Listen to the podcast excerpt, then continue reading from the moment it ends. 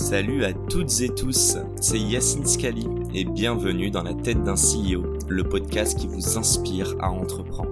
Je vous propose tous les lundis une conversation authentique avec des entrepreneurs et des figures hyper inspirantes pour, je l'espère, vous permettre à votre tour de réaliser tous vos projets et impacter notre société positivement. N'hésitez pas à vous abonner au podcast et nous dire ce que vous en pensez en commentaire. Sans plus attendre, je vous souhaite un excellent épisode.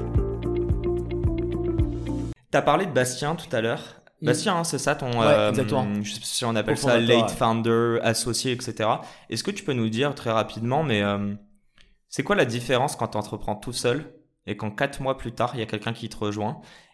Et je vais mettre l'accent sur euh, l'émotionnel parce que je pense qu'il t'a aidé sur plein de choses. Tu as parlé euh, du fait que c'était une brute en tech, Ouais. mais il a dû t'apporter autre chose, non? Euh, déjà, étant- tu romps ce côté solitude de l'entrepreneur, d'entrepreneur, cofondateur. En vrai, ça fait quelqu'un à qui tu peux parler de tous les problèmes de boîte. Et ça, franchement, en vrai, c'est clé euh, dans les trucs qu'on a connus euh, dans notre histoire de boîte, d'avoir quelqu'un avec qui tu peux en parler. Mhm. Et même encore maintenant, ça change tout.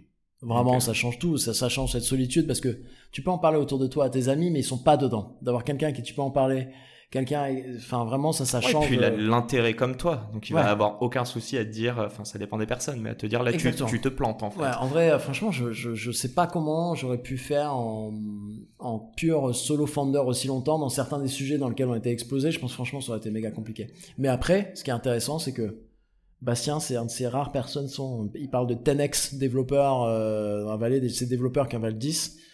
Je sais pas s'il en vaut 10, je sais pas s'il en vaut 8, je sais pas s'il en vaut 12, mais Bastien, c'est vraiment comme ça. Donc après, on a eu vraiment un pacte d'entrée où moi, je l'ai protégé de l'intégralité de plein de trucs. C'est-à-dire que je lui dis, tu fais la tech, tu fais le produit, et moi, je fais tout le reste. Ah, c'est moi qui lève les fonds tout ça. seul. C'est-à-dire qu'il ne rencontrait pas les entrepreneurs pendant la levée de fonds, euh, il- enfin à peine les, les investisseurs, pardon. T'as l'impression que ça, ça l'a enlevé de sa prio et de son focus et là où il a réellement de la valeur à ajouter. Ouais, tu vois, c'est le Ouais. cœur du réacteur, genre en mode je- zéro défocus. Tous les trucs legal, sales, business, levée de fonds, focus, banque. Genre je On va recruter. On recrute ou je gère, tu vois. Ouais, Donc, ouais, quand on était que deux, c'est moi je fais tout. Tu développes, tu fais le meilleur produit possible. Et franchement, c'était euh, la meilleure manière possible de, de gérer le truc, quoi.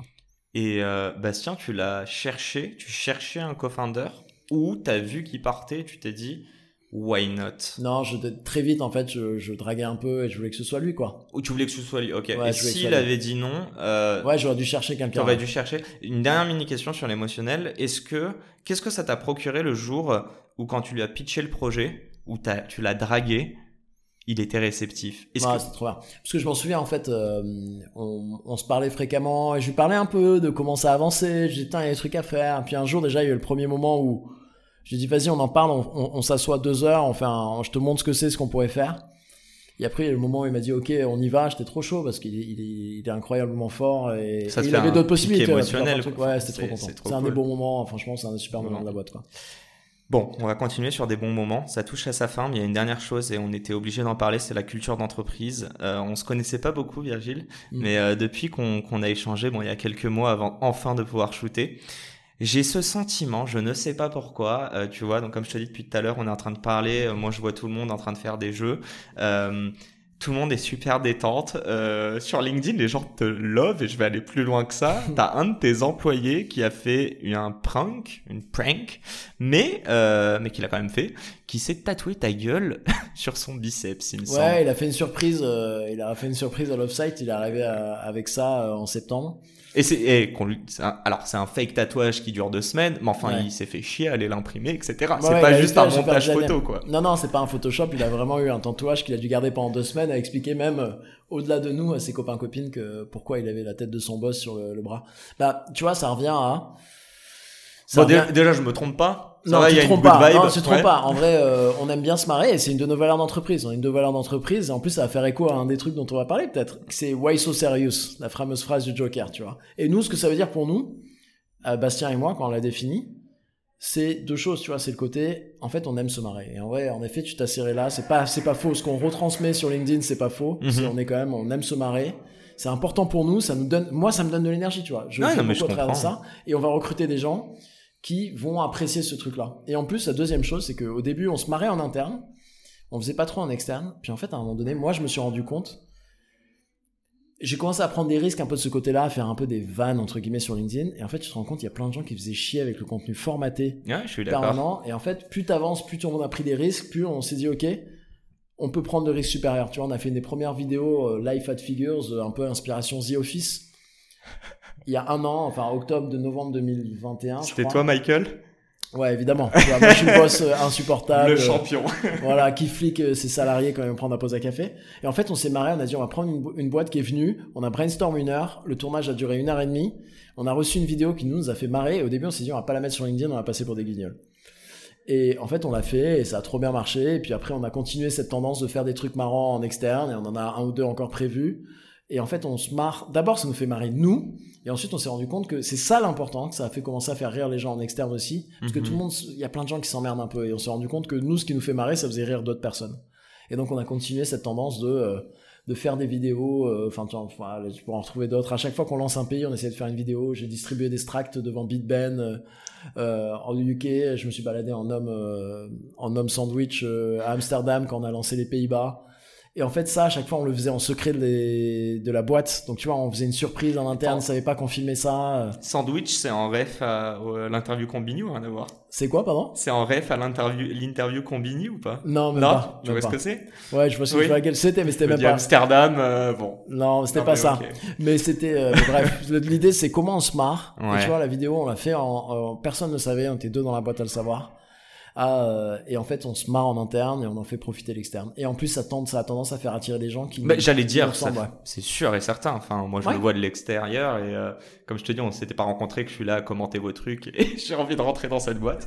Euh, Mais tu vois, là-dessus, ce qui était marrant, c'est que c'est le côté clivant de la culture d'entreprise, de bénéfice que t'as. mhm. C'est que ça attire à mort des gens qui te ressemblent. Enfin, des gens qui partagent tes valeurs. Pas forcément te ressemblent, c'est là où tu tombes dans le côté clone et tout. Ce qui est Ouais, mais c'est pas du mass market, c'est du quali, quoi, plutôt Voilà. que du quanti. Ouais. En tout cas, c'est des gens qui partagent cette valeur-là de d'aimer se marrer. Donc tu vois, j'ai reçu plein de candidatures de gens qui disent, moi, j'ai jamais postulé à un job depuis des années, mais en fait, je suis trop fan de ce que vous faites, j'ai envie qu'on se parle. Et de la même Le manière, sens. On en voilà, on revient. sur le sens, tu vois. Mhm. Je- moi, c'est un truc que je partage exactement.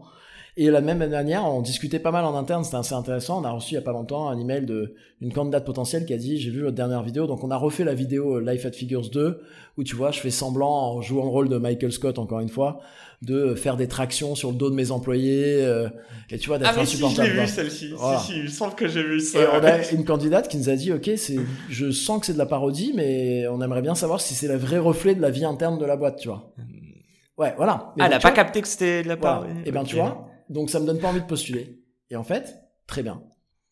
Parce que si cette personne-là ne voit pas le second degré, qui est une partie intégrale de, de notre culture, Ouais. c'est une quelqu'un qui sera pas heureux chez nous. Tu, tu l'as, tu, si t'as pas la rêve de The Office, tu vois la vidéo, tu comprends quand même que c'est de Bah, certaines personnes non. Et donc, mais donc ça les filtre parce que ces personnes-là, ils seraient mal à l'aise parce qu'au quotidien, on continue de faire du second degré Bien sur sûr. Slack tout le temps. Mhm.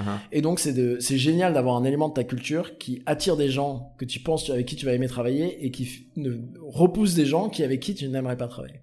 Et tu, tu me parles de tout ça, moi c'est ma dernière question là-dessus, mais euh, tu l'as intellectualisé, vous l'avez préparé, euh, vous êtes dit, ouais?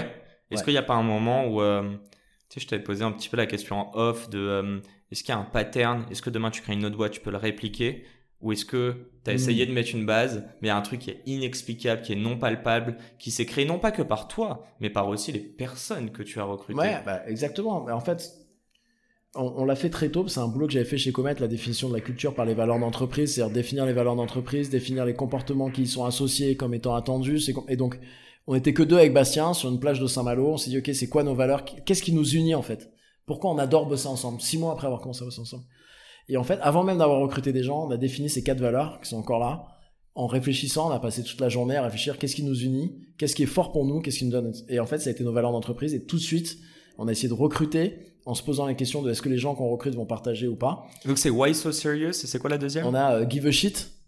Donc tu vois, c'est des gens qui sont impliqués, euh, qui sont là, et c'est- c'est pour lequel le job est important. On a Radical Candor, qui est la culture du feedback et donner du feedback euh, bienveillant.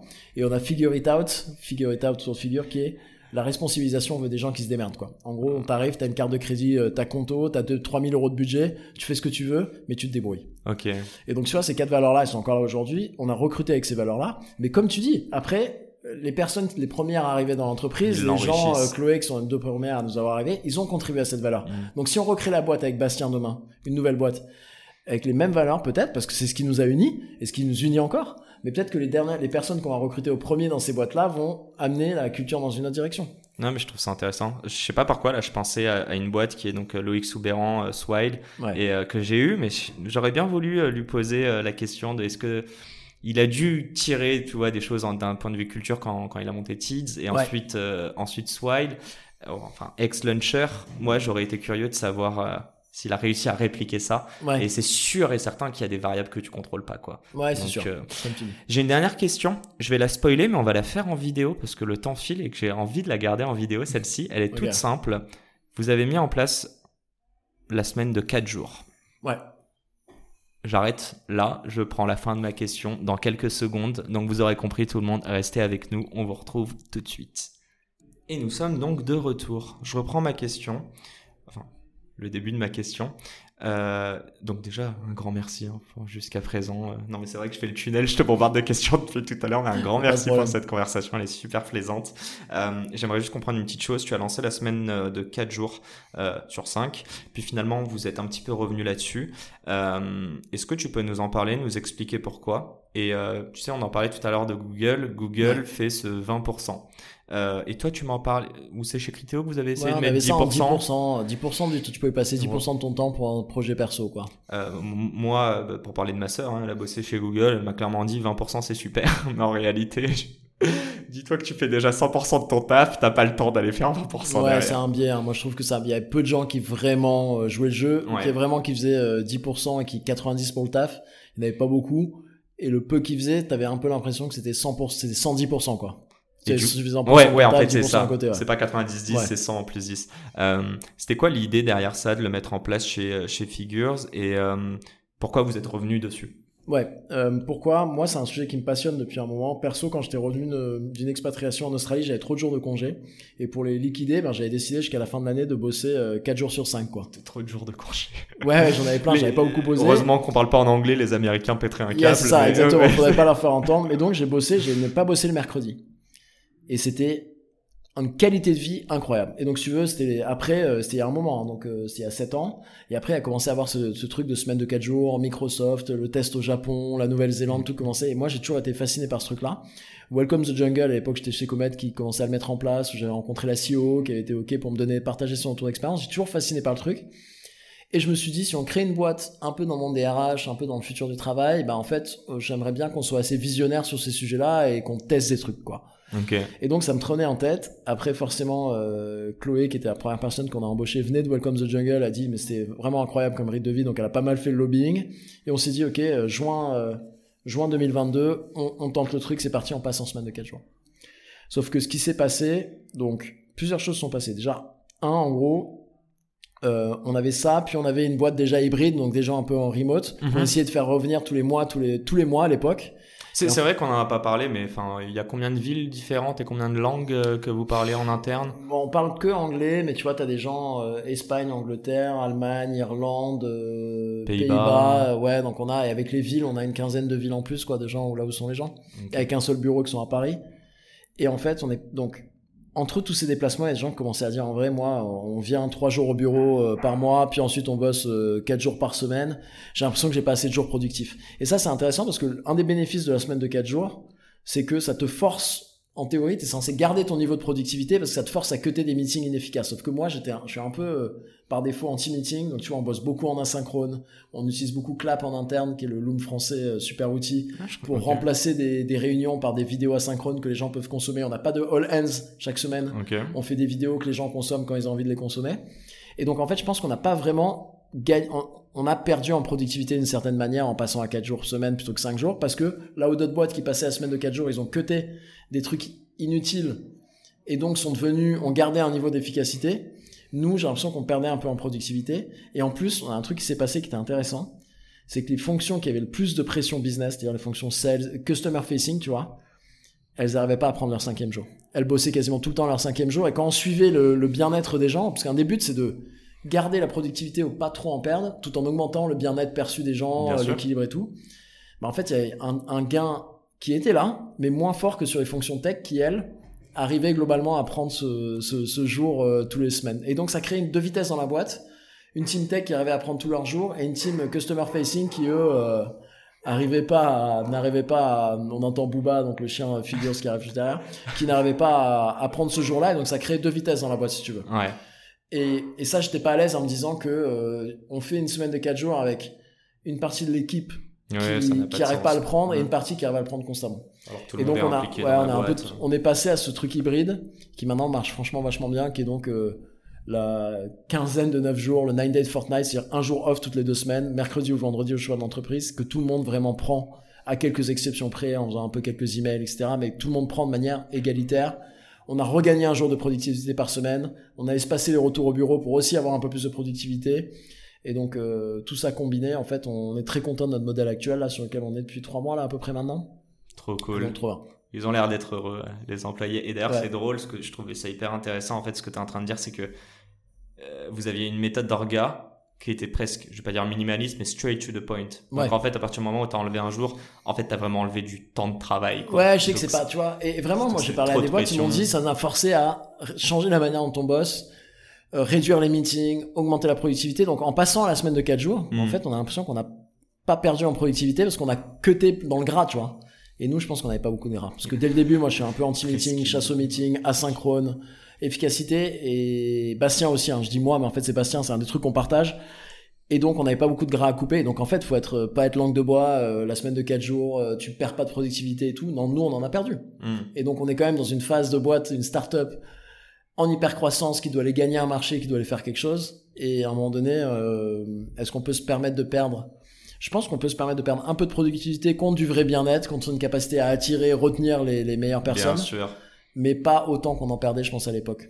Et, même toi, en tant qu'entrepreneur, je suis sûr que au début, tu devais checker tes mails, peut-être même le samedi et le dimanche, et qu'au bout d'un moment, il est important de prendre soin de toi, c'est de mm. faire des pauses pour être plus productif. Ok, c'est parti pour mes dernières questions. On va essayer d'aller un tout petit peu plus vite, mais un grand merci en tout cas.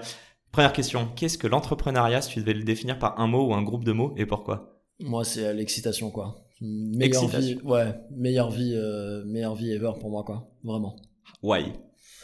Une, diversité de tâches. Euh, j'ai une expérience que j'ai l'impression va être encore unique dans ma vie. Euh, et euh, diversité de tâches, ouais, de personnes que tu vois, la, possibilité de créer quelque chose. enfin, franchement, une combinaison de, choses qui, qui, ouais, qui sont super excitantes, quoi. Je vis vraiment ma meilleure vie de ce côté-là. Trop cool. Ça se voit. Euh, deuxième question. Si tu avais la possibilité de choisir un board member, vivant, mort, fictif ou réel, mais qui est-ce que ce serait et pourquoi On s'est bien marré parce que le positionnement n'est pas anecdotique. Moi, j'avais choisi Alfred de Batman.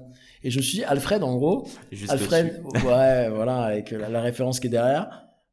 Euh, Alfred, l'expérience, tu vois, la sagesse, quelqu'un qui va te donner des bons, des bons conseils mais quelqu'un qui est quelqu'un de long, c'est-à-dire qui a pas cherché à prendre devant sur toi, qui va dire c'est toi, euh, entre guillemets, c'est ta boîte le héros, c'est figure le héros, c'est pas moi, et qui va avoir quand même la bienveillance de te dire par moment, euh, fais attention, etc., et mais le faire pour ton bien à toi, et pas pour des, un but caché, quoi. Donc cette espèce de sagesse, bienveillance, dans l'ombre, en ne prenant pas la place qui ne doit pas l'être, et je pense que c'est le cas d'un board, tu vois, les board members doivent être là pour t'aider, te conseiller, et moi j'ai un super board, donc j'ai l'impression de le retrouver là-dedans, t'aider, te conseiller avec grande bienveillance, mais en te laissant euh, gérer aussi ta vie, euh, tes choix et prendre la lumière.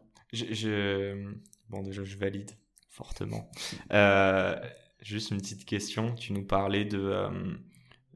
je sais pas comment le dire. Il n'y a pas un côté un peu protecteur dedans? Et je trouve que tu l'incarnes. Tu nous as parlé de Bastien. Tu parles des personnes dans la boîte. On a parlé du, du 4 jours. Il y a ce côté un peu ouais de, de, de protéger, d'être c'est plus que de la bienveillance, quoi. C'est comme son enfant, au final, Bruce Wayne, par rapport à Alfred, quoi. Tu te sens le papa des gens ici? Je sais pas si tu sens le côté enfant de la boîte, mais ouais, il y a forcément un côté, tu vois, je le disais tout à l'heure, on en parlait sur le côté liberté de l'entrepreneuriat. Moi, je sens que je, d'une certaine manière, c'est pas un problème parce que c'est compensé par tout le positif, mais que j'ai moins de liberté parce que je leur dois quelque chose, tu vois. Je leur dois de créer un cadre, et je te disais tout à l'heure, je leur dois de créer un environnement dans lequel ils sont, euh, bah, en fait, ils kiffent. J'aimerais, en fait, je leur dis souvent, j'aimerais que peu importe où aille la boîte, quand ils viennent bosser, ils disent putain, je, kiffe ce que je fais au quotidien. Mhm. je, suis dans un endroit, je suis bien. Et ça, c'est une grosse responsabilité. Et j'ai envie qu'ils vivent ça, quoi. Donc, je sais pas, si ça fait de moi un Alfred, mais je, tu vois, j'ai envie qu'ils vivent ce truc, quoi. Et en plus, juste qu'on comprenne, tu parles d'une contrainte, mais en réalité, c'est une mission qui te fait plaisir, dans laquelle tu, tu, prends du plaisir. Énormément. Ok, allez, j'ai eu ma dernière question. On a un petit peu croqué le temps. C'est quoi le conseil le plus sous-coté? Que Mister Virgile aurait voulu entendre euh, Allez, bah, on va dire avant Figures, quoi. Mais c'est quoi le, ouais, le, le, truc que tu aurais voulu susurrer à ta propre oreille? Moi, le truc qui a été l'un des trucs qui a le plus changé la trajectoire de Figure, ma trajectoire perso, c'est d'avoir trouvé euh, les bonnes personnes pour me conseiller très tôt, quoi. Donc, c'est peut-être pas le conseil le plus underground, parce que tu en entends plein, mais moi, d'avoir d'aller voir des gens qui ont qui ont su me conseiller tu vois une personne en particulier j'en parle parfois ou souvent Nicolas Bustamante qui est qui est conseiller euh, un peu perso et de boîte depuis un moment mhm. sa rencontre m'a fait changer la trajectoire de figure a fait changer ma perception de l'entrepreneuriat m'a fait gagner un temps une énergie un bien-être de dingue et je pense que c'est important au début surtout dans le contexte euh, où au début surtout si t'es solo founder je pense d'aller trouver ces gens là tu vois tu peux l'appeler mhm. mentor que ce soit un peu plus coach, advisor, etc. Moi, c'est le, truc le plus important. D'aller ben, chercher ces gens-là. On a parlé, parlé avec du monde. Euh, D'ailleurs, Nicolas, si tu, déjà on le salue, si tu, tu peux nous dire un exemple concret, je sais pas si tu en as un là en tête, de, tu sais, euh, je sais pas si tu as un strong belief sur quelque chose, ou alors, euh, tu vois, donc une croyance que tu avais qui t'a déconstruite, ou à l'inverse, il t'a fait, mon, t'a fait mettre le doigt sur quelque chose. Non, t'en as pas. Là, si, j'en ai des milliers, franchement. Ah, okay, a été une des personnes les plus importantes de ces dernières années pour moi. Ah, mais un truc très business. Il a eu un impact sur ma vie perso, euh, il a un impact sur le business de figure. Le premier truc qu'il est arrivé après m'avoir rencontré, il m'a dit ton pricing c'est de la merde. Et donc il va dire la prochaine fois que tu rentres dans un combien tu me dis tel client là, tel prospect, je m'en souviens très bien, je vais pas donner le nom mais il m'a dit OK, donne-moi un de tes noms de tes prospects, OK. Combien tu comptes le vendre? Je lui ai dit tu vois, je crois que c'est 1200 euros à l'époque notre pricing. Il dit non non, tu vas rentrer en meeting, tu vas le vendre 4000. Et je dis mais je vais pas faire 4000. Il dit tu vas faire 4000, tu vas faire 4000 arrête tes conneries, tu vas faire Et je rentre en meeting, et Bastien s'en souvient, on est en blague souvent, c'est le moment où on était encore que tous les deux, et j'étais en sueur. Je dis 4000, j'explose de rire. Non, non. non ouais, ouais j'ose pas, et on arrive la fin, on fait la démonstration, on arrive la fin, bon, le pricing, et tu vois, je, je tremble de partout, je suis en sueur, je dis bah 4000, ok.